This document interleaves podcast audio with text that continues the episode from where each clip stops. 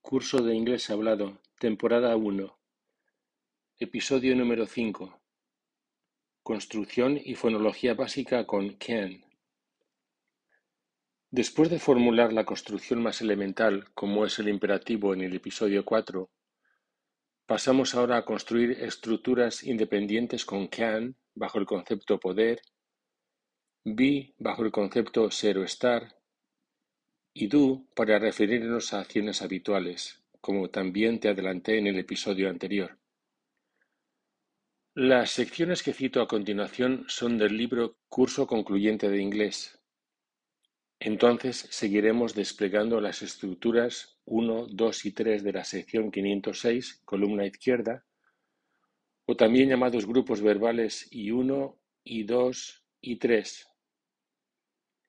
Por abreviar, Vamos a llamar a la construcción o grupo con can 506 y 1, entendiendo que 506 es la sección del libro y es la columna izquierda y 1 es el grupo primero, es decir, identificaremos la construcción con can como grupo verbal I1.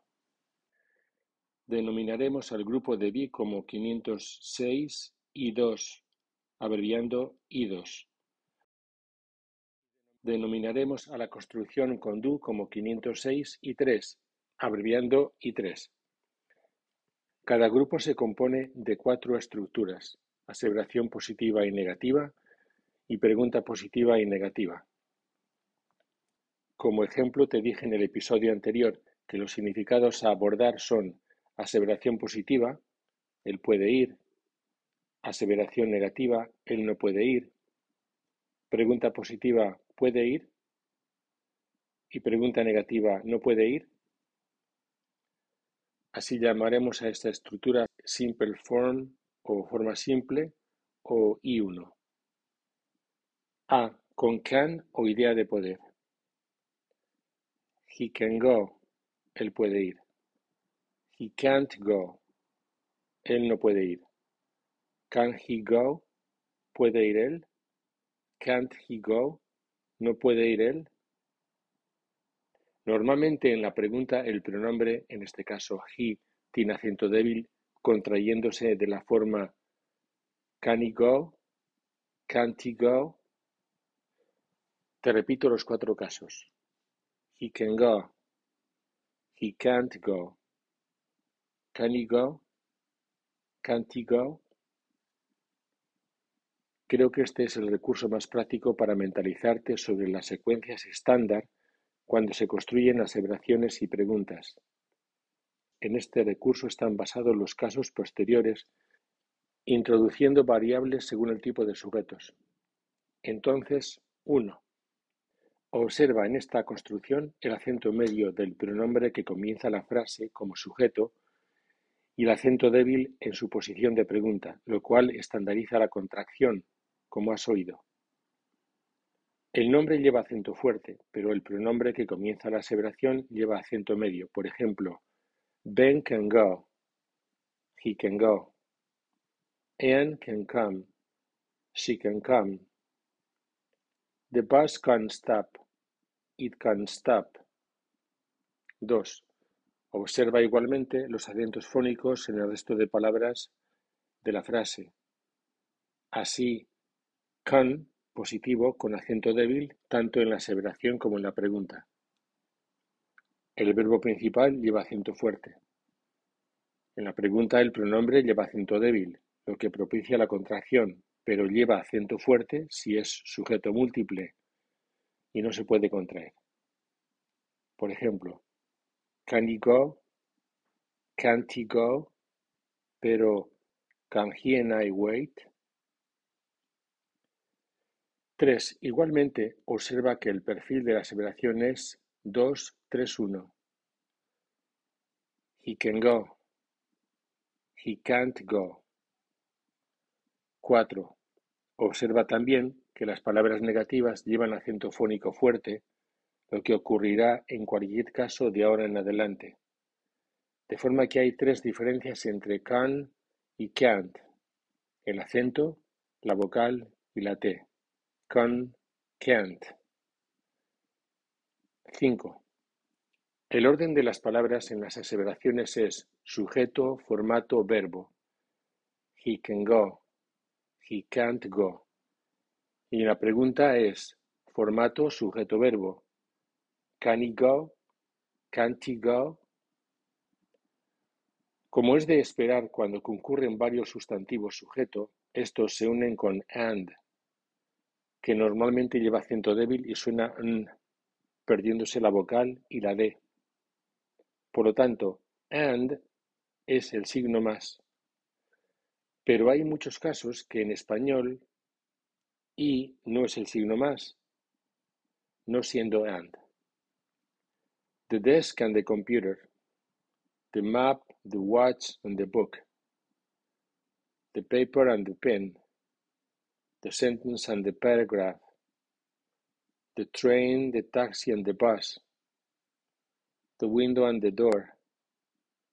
The word and the sentence. The structure and the dialogue. Y seis, como te dije de pasada hace un momento, si concurren dos pronombres o bien pronombres más nombre, el pronombre o pronombres tendrán acento fuerte y no podrán contraerse. Y otra cosa, excepto hay, el pronombre suele preceder al nombre. María y tú será you and Mary. Este tipo de observaciones que estoy haciéndote no son exclusivas de esta construcción con can, son generales y servirán para cualquier estructura que vaya apareciendo en lo sucesivo. Es decir, estoy dándote las bases del inglés, no solo estructurales, sino también fonológicas. Date cuenta de que el inglés que se habla es una combinación de sonidos, independientemente de cómo se escriba. Y aquí surge una cuestión ineludible. Como te advertí en los episodios anteriores, quiero que vayas por dentro del inglés. Estás comenzando a ir por dentro del inglés. Es decir, estoy abriéndote la envoltura y descubriéndote lo que encierra. Así que no olvides lo que también te dije acerca del clásico concepto de entonación, que es imprecisa y banal. Y te lo dije porque considero que esa palabra se refiere a la envoltura. Pero ahora estamos comenzando a entrever el interior. Dicha esta observación, sigo abriéndote más características fonológicas. Cuando los títulos Mrs., Miss y Mr. concurren, en lugar de tener acento medio, que es lo estándar, llevan acento fuerte el primero y medio el segundo debido a la distribución armónica de los acentos tónicos. Así, Mr. and Mrs. Smith can go. They can go. Mr. and Mrs. Smith can go. They can go. Estas características se repetirán en las estructuras siguientes. En principio, estos datos son esenciales en cualquier construcción estándar, dejando lugar a cambios contrastantes para distintos matices, como se verá más adelante con los acentos tónicos, con la contraposición entre sujetos y formatos, así como en comparación entre sujetos y entre objetos directos. Llega la automatización mediante la repetición de encadenamientos auditivos y orales Partiendo de la frase "n", el profesor introduce variables aleatoriamente (sujeto, verbo principal y formato), creando construcciones enlazadas, primero ayudando al alumno para adquirir rutina y después dejándole que vaya solo. A la vez, el estudiante puede consultar la fonología de la frase, pero no puede ver la ortografía. En el libro Curso concluyente de inglés te doy la versión fonológica y añado la ortográfica en atención al lector que posiblemente encuentre problemática la interpretación de la fonología. En ocasiones se dará la versión ortográfica dotada de datos fonológicos. Sin embargo, en la primera mitad del método original y HPE solo hay fonología. Resumiendo, te hago un simulacro de ejercicio de automatización de estructuras. He can take the car. Can he take the car? Can he open the window? Can she open the window? Can she answer the question? Can you answer the question? Can't you answer the question? Can't you wait? Can't you answer the teacher? You can't answer the teacher. I can't answer the teacher. I can't close the book. I can't keep the map. He can't keep the map. He can't learn the lesson. He can't repeat the word. He can't sit down. They can't sit down. They can't stop. They can't stop. It can't stop. It can go. James and Mary can go. Can James and Mary go? Can James and Mary translate the sentence? Can we translate the sentence? Can't we translate the sentence? Can't he translate the sentence? He can't translate the sentence. I can't translate the sentence. I can translate the sentence. I can ride the bike. I can keep the paper. I can stand up. You and Jean can stand up. Can't you and Jean stand up? Can't she stand up? Can't she memorize the dialogue? Can't the student and the teacher memorize the dialogue? Can't the student and the teacher stop? The teacher and the student can stop. The teacher and the student can't stop. Can the teacher and the student stop? Can he stop? Can he learn the lesson? Can he say the dialogue? Can't say the dialogue? Te habrás dado cuenta de que a partir de la frase N vamos sucesivamente cambiando datos. El sujeto o el verbo o las formas positiva, negativa, aseveración, pregunta, etc. De forma que sobre una primera frase N se van enlazando sucesivas aseveraciones o preguntas, siempre sometidas a las formas con can. El objetivo es múltiple. 1. Automatizar este tipo de construcciones sobre las que se apoyarán todas las siguientes estructuras.